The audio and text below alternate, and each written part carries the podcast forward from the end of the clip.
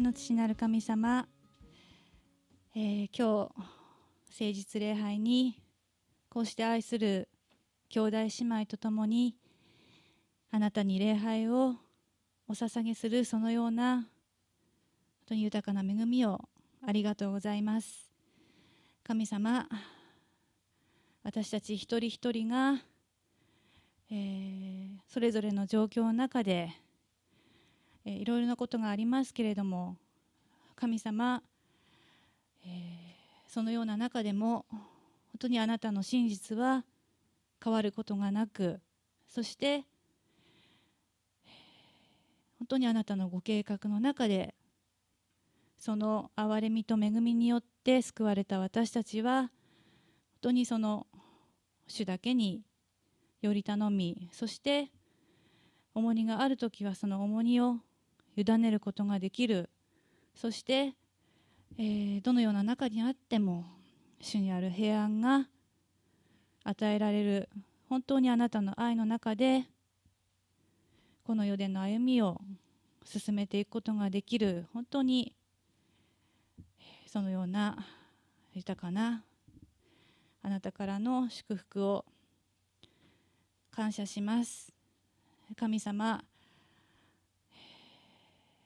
当にウクライナの紛争が長く続いてこうして遠くにいるとつい忘れがちになってしまいますけれども本当に今でも多くの方々が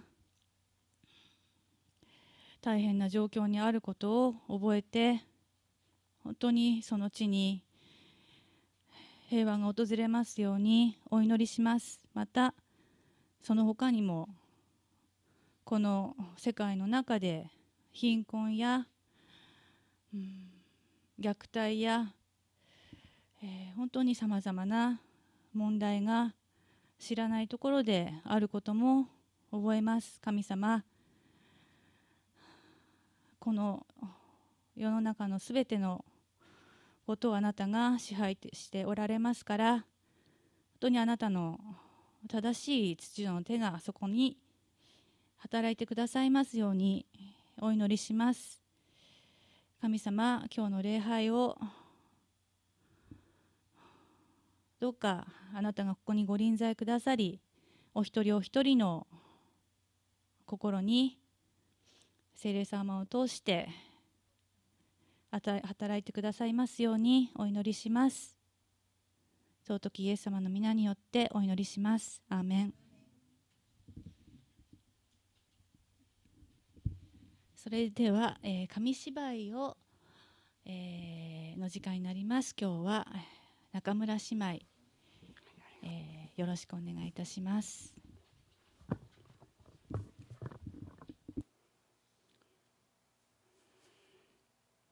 永遠の約束。新しい天と地。黙示録一章17節から18節。21章1節から7節。永遠の約束。ヨハネはイエス様の弟子でした。ある日太陽のように眩しく光るイエス様が幻の中に現れました。怖がらなくていい。イエス様がおっしゃいました。私は一度死にましたが永遠に生きています。そして新しい天と地が見えました。神様が約束してくださったものです。最初にあった天と地は海と一緒になくなってしまいました。次に神様の聖なる町新しいエルサレムが天から降りてくるのが見えました。まるで結婚式の日にお婿さんをむと会う準備の整った花嫁のようにとてもきれいでした。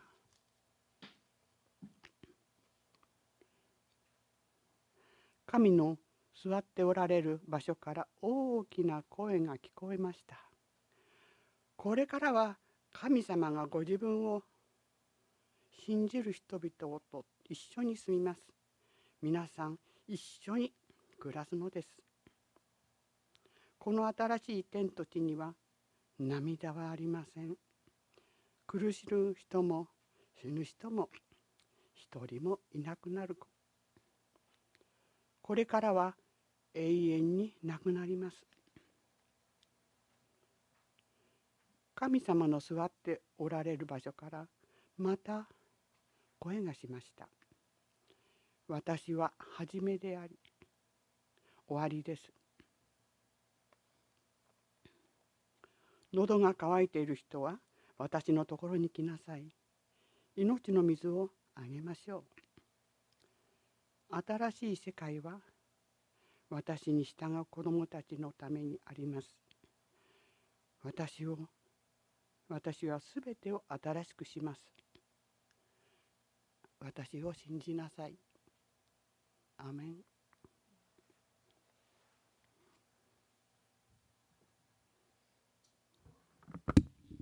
ありがとうございました。それでは購読文に移ります。えー、コロサイ人への手紙3章12節から14節まで、えー、それでは声を合わせて皆さんで、えー、読みましょう、えー、3はい。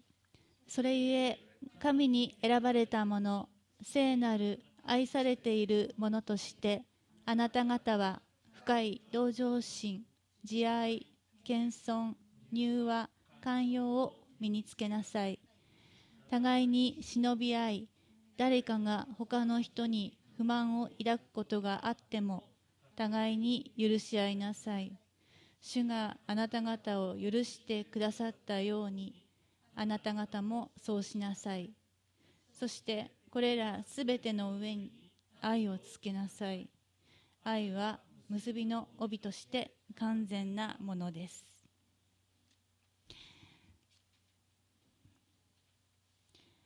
はい、それでは、えー、メッセージに入る前に黙祷を持って心のを整えてまいりましょう。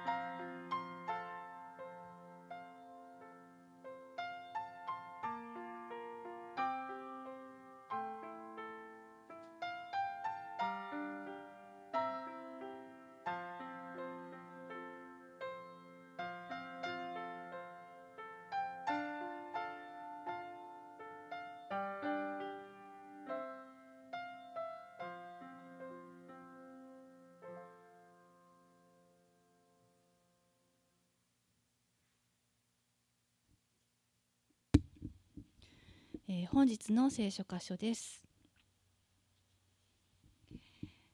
マタイによる福音書、えー、7章7節から12節をお読みします。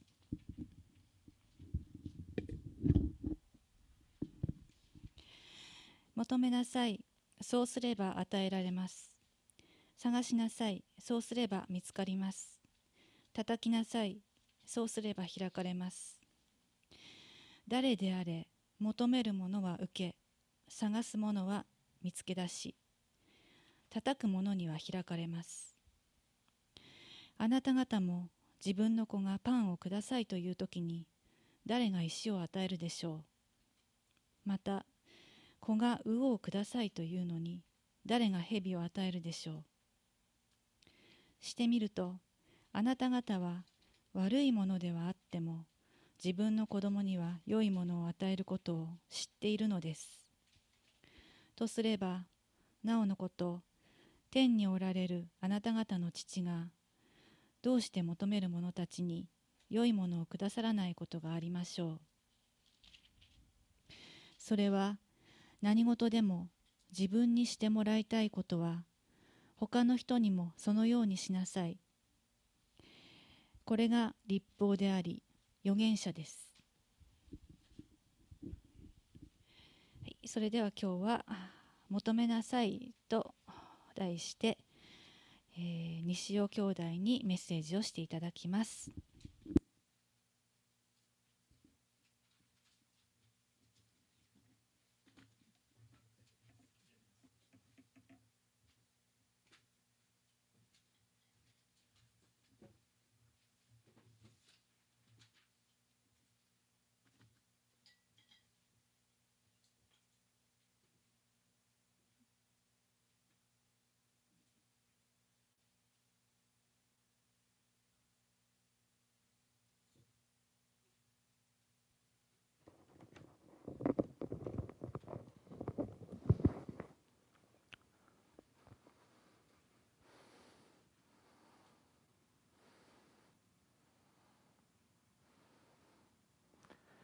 おはようございます。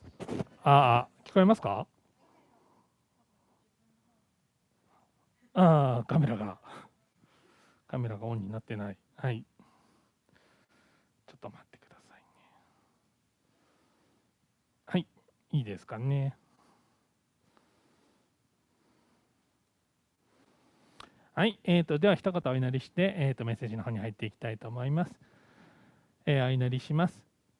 愛する天のお父様、今日こうして、えー主の日に、えー街道にまたズームを通して、えーあなたを礼拝する私たちを集めてくださり、ありがとうございます。えー私たち、えー小さなもので、また罪深いもので、あなたのしてくださった恵みを忘れてしまうような、そのようなものです。そのような私たちの心に今一度あなたのしてくださったことを思い起こさせてください。えー世界情勢、えーまだ安定していません。多くの方が苦しんでいます。どうか一日も早くそのような方が平和の中で安心して暮らすことができますように。今日この時を感謝して、尊きイエス様のお名前によってお祈りいたします。アメン。おはようございます。えーとまあ、あの先月も来れたんですけれども、あのだいぶあの教会に皆さん集えるようになって、あの皆さんのお顔を見てお話できるっていうのは非常に嬉しいなと。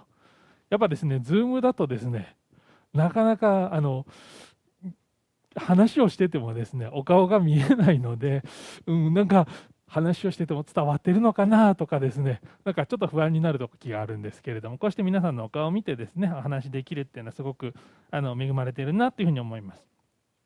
で今日ですけれども、えー、とマタイの福音書の7章、えー7節から12節から、えーと求め続けなさいというところをですね一緒に見ていきたいというふうに思います。あの先ほど読んでいただきましたけれどももう一度私の方でもお読みしたいと思います。えーマタイの福音書7章7節から12節マタイの福音書7章7節から12節お読みいたします。求めなさい。そうすれば与えられます。探しなさい。そうすれば見つかります。叩きなさい。そうすれば開かれます。誰であれ、求めるものは受け、探すものは見つけ出し、叩くものには開かれます。あなた方も自分の子がパンをくださいという時に誰が石を与えるでしょう。また子が魚をくださいというのに誰が蛇を与えるでしょう。してみるとあなた方は悪いものではあっても自分の子供には良いものを与えることを知っているのです。とすればなおのこと天におられるあなた方の父がどうして求める者たちに良いものをくださらないことがありましょう。それで何事でも自分にしてもらいたいことは他の人にもそのようにしなさい。これが立法であり予言です。えー今日のですねあの聖書箇所、えー非常にあの分かりやすい御言葉かなというふうに思います。えー今日の聖書箇所ですけれどもあのマタイの福音書のですね、えー、と5章からずっと続いているあの山上の説教山の上でですねイエス様が人たちに教えられたというお話の中の一部です。中にはですねあの主の祈りって非常に有名な箇所もありますしいくつもですねあのイエス様が例え話を使って民衆に教えられているそんな箇所かなというふうに思います私たち聖書を読むとですね聖書の中にあの非常に多くの例え話が出てくるのをあの見ることがありますよねでその例え話中にはですねとても理解が難しい例え話ありますよねあるいはですねその当時の時代背景はある程度分かってないとなんでどういう意味なんだろうっていうのが分かんないようなそんな例え話もたくさんありますよね。でそれに比べるとですね今日の箇所ってすごく分かりやすいというか今の人でもすぐ分かる例えかなというふうに思います。求めなさいそうすれば与えられます。探しなさいそうすれば見つかります。叩きなさいそうすれば開かれます。まあ、あの今でもそのままの意味として多分受け取ることができる箇所かなというふうに思います。しかしこの箇所読んでどう思われましたか皆さん。おそらくですね多くの方がですねいやいやそんなに都合よく言ったら苦労しないよって思ったんじゃないでしょうか。もちろんですねあの本当にあの求めれば与えられるのでしょうか探せば見つかるのでしょうか？門を叩けばですね開かれるのでしょうか？私たちですね今まで生きてきた中でまあ何でもですね自分の思い通りになる。そんなことはないってことを知っています。うまくいかないことですとかうまくいかない時というのは必ずありますよね。求めればですね何でも与えられる。探せば何でも見つかる。門を叩けばですね必ず開かれる。そういったものじゃない。そういうふうに思ってしまうかもしれません。しかしですねここで注意して見ていただきたいのがここに書かれている言葉です。聖書に書かれているのはですね求めなさい。そうすれば与えられます。あるいはですね叩きなさい。そうすれば開かれますって書いてありますよね。決してですね求めなさいそうすれば手に入れられますとは書いてません。あるいはですね、叩きなさい、そうすれば開けられますとは書いてませんよね。いいですかね。ポイントはですね、与えられます。どういう意味ですか？与えてくださる方がいるってことですよね。開かれますも同じですよね。開いてくださる方がいるわけでしょう。開けれますとは書いてないわけです。あるいは得られます。あるいはゲットできますとは書いてないんですよね。与えられますなんですよね。そう考えるとですね真ん中のまあ探しなさいそうすれば見つかりますっていう部分も当然見つけさせてくださるそういった方がいるんだ。そういうふうに理解するのが自然かなというふうに思います。さて先ほどの繰り返しになりますがいつもですねじゃあ求めれば与えられるのでしょうか？探せば見つかるのでしょうか？門を叩けば開かれるのでしょうか？これはですね人間の力ではいつもいつもそうなるそういったものではありません。私たちのですね努力あるいは頑張りそれでいつも叶うそういったことはないってことを知っております。またですね誰か他の人に頼ったとしてもじゃあいつもその人が私たちにそうしてくれるかっていうとそんなこともありませんよね。頼ったら何でもしてくれるそんな友達がいればいいかもしれませんが、まあ、実際にはそんなことはありませんよね。私たちは、えー、求める相手要するに人間にそのことを求めてはいけないつまり神様に求めなさいということです。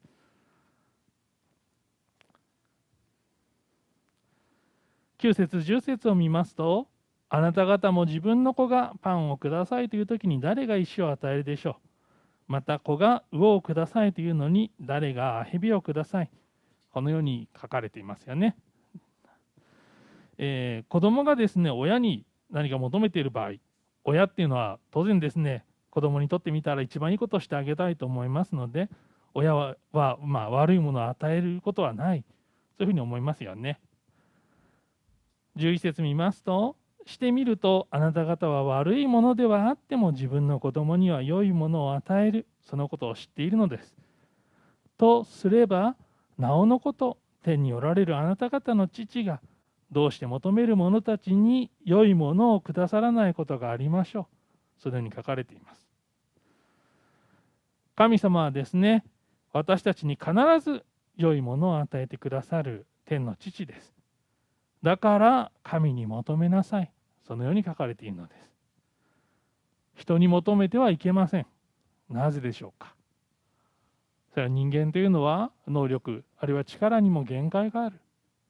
また罪のあるものだからです。そういうふうに私たち分かっていてもですね時々ですね。まあ時々じゃないかもしれませんね。しょっちゅうかもしれません、人に求めてしまうことがたくさんあると思います。例えばですね他の人からの評価だったりあるいは称賛だったりそういったものをですね求めてしまうことがあります。しかしですね、えー、私たち自分の心を思えばそうかもしれませんが人の評価ってどうですか？常に一定で変わりませんか？あるいは常に公平ですか？まあそんなことないですよね。え常に同じ基準で判断されているわけでもありません。しかし私たちが天の父に求めるならそれは間違いないそしていつでも揺るがないそういった基準なわけです。さあ今日ここまでお話ししてきて、まあ、皆さんも気づいたと思いますけれども今日の箇所というのはですね私たちと神様の関係というのをですね人間の親とこのような関係に例えてお話をしているわけですよね。神様は私たちにとって、まあ、完全な父あるいは完全な親のような存在です。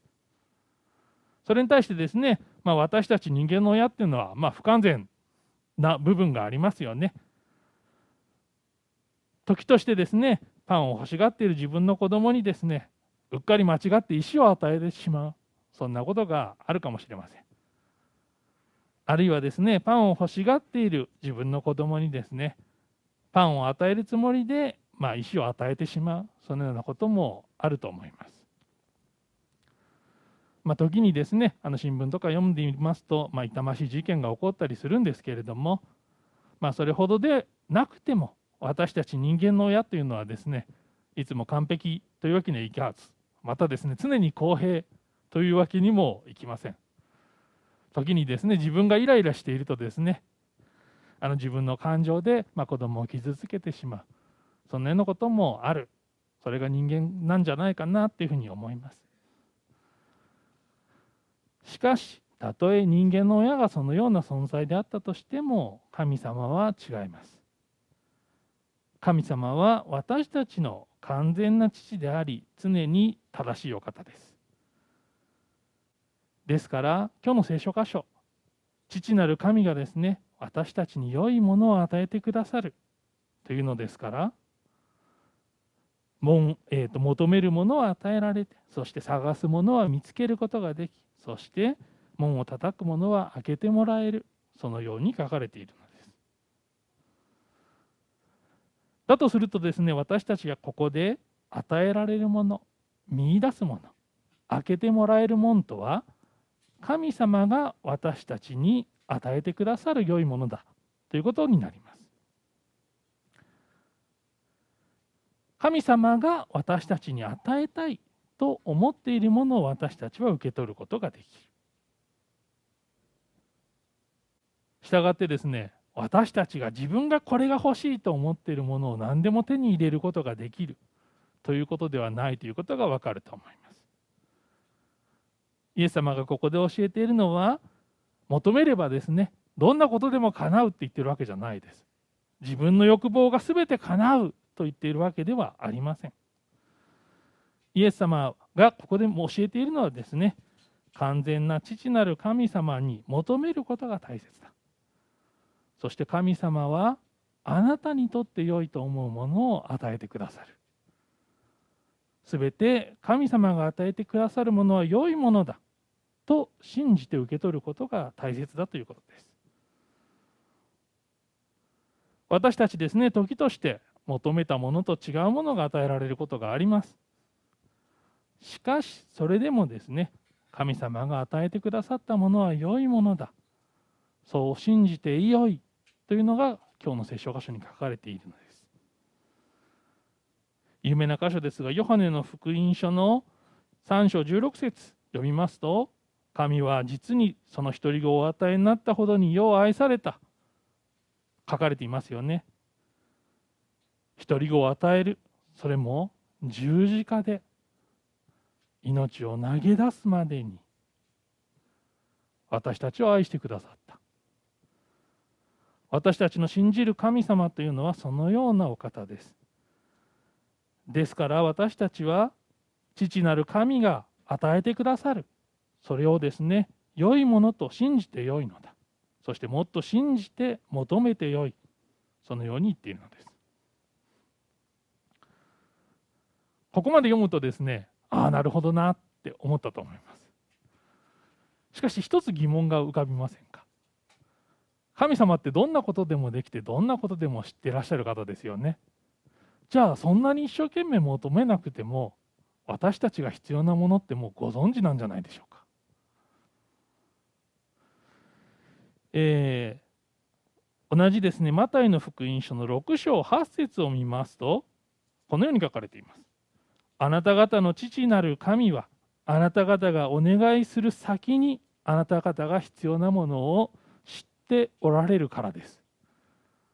こういうふうに書かれているわけです。神様っていうのはですねどんなことでもご存知です。私たちがですね祈り求める前にすでに私たちが何を必要としているか。そのことを知ってるわけですよね。じゃあどうして求めなければいけないのでしょうか。今日の聖書箇所を見るとですね求めなさい。そういうふうに書いてあるわけです。実はですね、えー、今日の箇所、えー、注釈書を読みますとこのように書かれていました。神様っていうのはですね完全なお方です。私たちがどんなことが必要でどんなことを祈っているのか全てご存知です。しかし私たちはどうでしょうか？私たちはですねまだ完全に神様を信じきっているでしょうか？おそらく神様のことを信じきっていない。そういった心になっていない。だから神様に求めなさい。祈りなさい。そうすれば神様が完全な父なるお方であることが分かるようになる。そして完全な父だともっと信じてよい。そのことが書かれていました。どのような例えがいいかなというふうに考えてですねちょっとインターネットでいろいろ調べてたらですねあのこんな例え話が載ってました。これ何ですかね？これあの湯飲みですよね。お茶碗ですよね。いわゆるお茶を飲むね。しかもあの普段家とかではあんま使わないちょっと高級な場で出される蓋がついてるやつですよね。であの今日の聖書箇所をですねまるでこの湯飲みのようだって説明している牧師先生がいてですね面白い例えをするなっていうふうに思ったんですね。なんでこの湯飲みかってことです。例えばですねここお茶を注いでくれよと誰かがこういうふうに急須持ってきてくれたとしますよね。でこのままでお茶注げますか？無理ですよね。蓋を取らないとお茶注ぐことができませんよね。私たちの心も同じだっていうんです。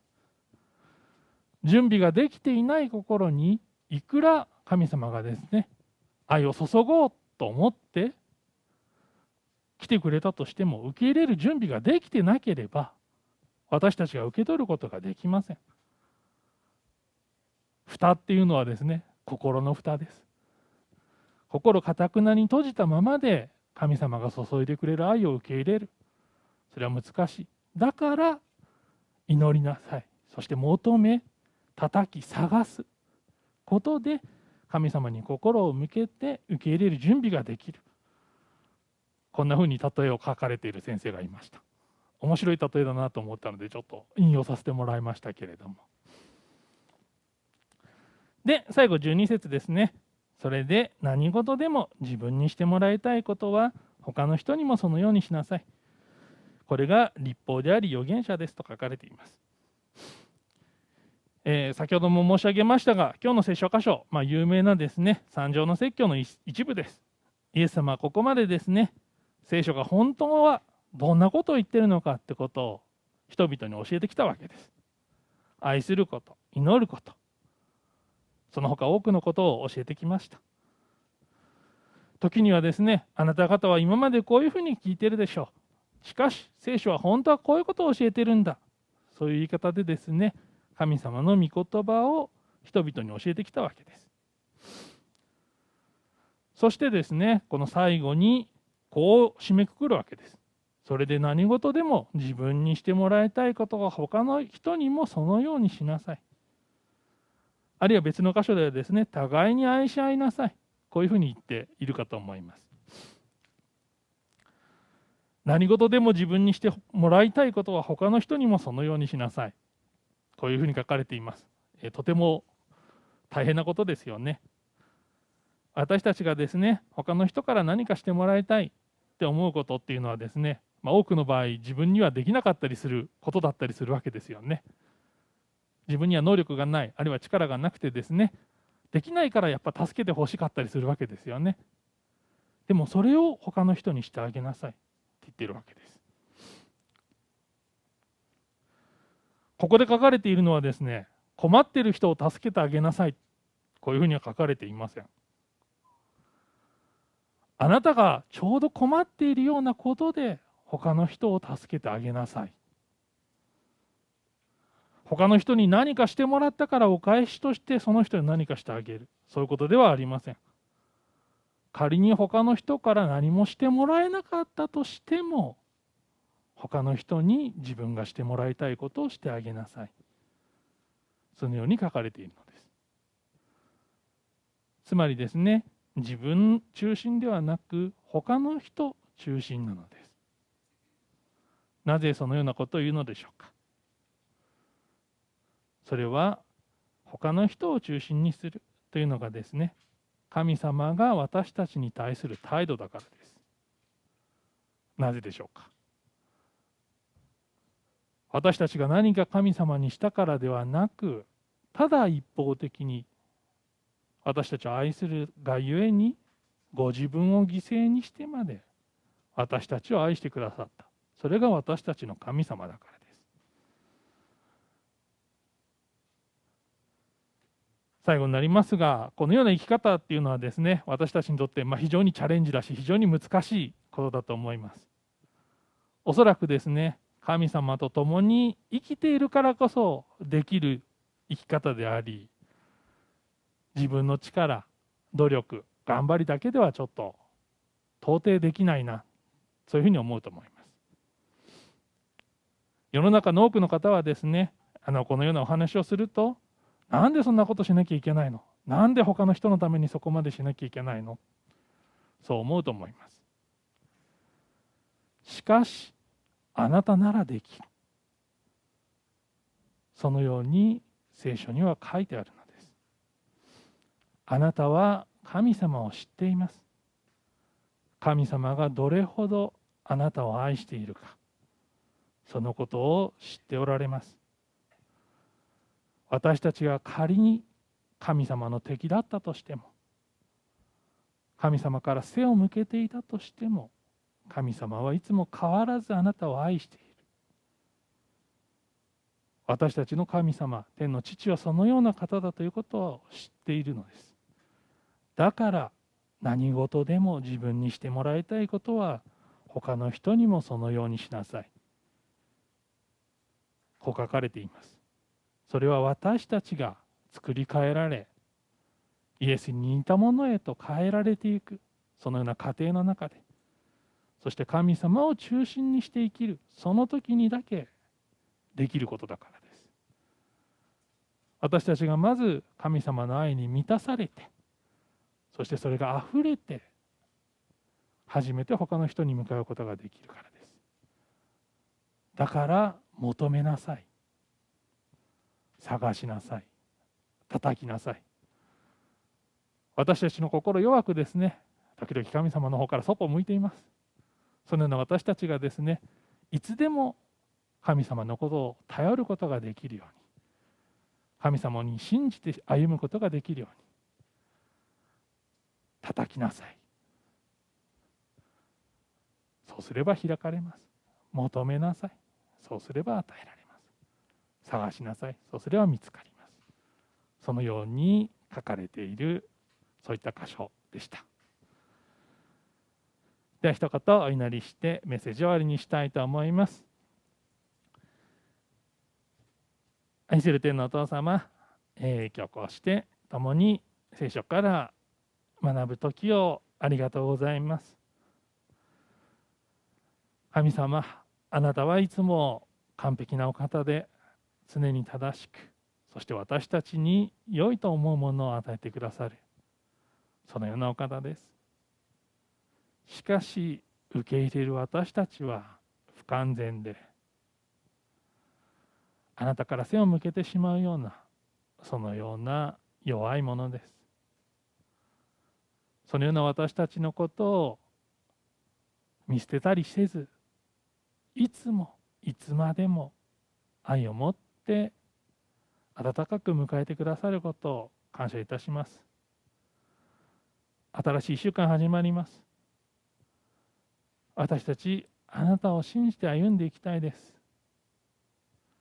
そう思いながらも心の中で自分のことを優先してしまうような弱いものですからどうか新しい1週間あなたを求めること。心に刻んでください。今日この時を感謝して尊きイエス・キリストのお名前によってお祈りします。アーメン。